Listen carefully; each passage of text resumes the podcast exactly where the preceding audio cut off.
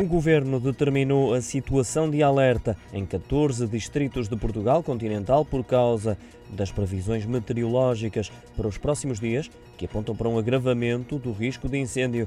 Em comunicado conjunto dos Ministérios da Administração Interna, do Ambiente e da Ação Climática e da Agricultura, é explicado que a situação de alerta começa ao meio-dia de hoje e prolonga-se até à próxima segunda-feira.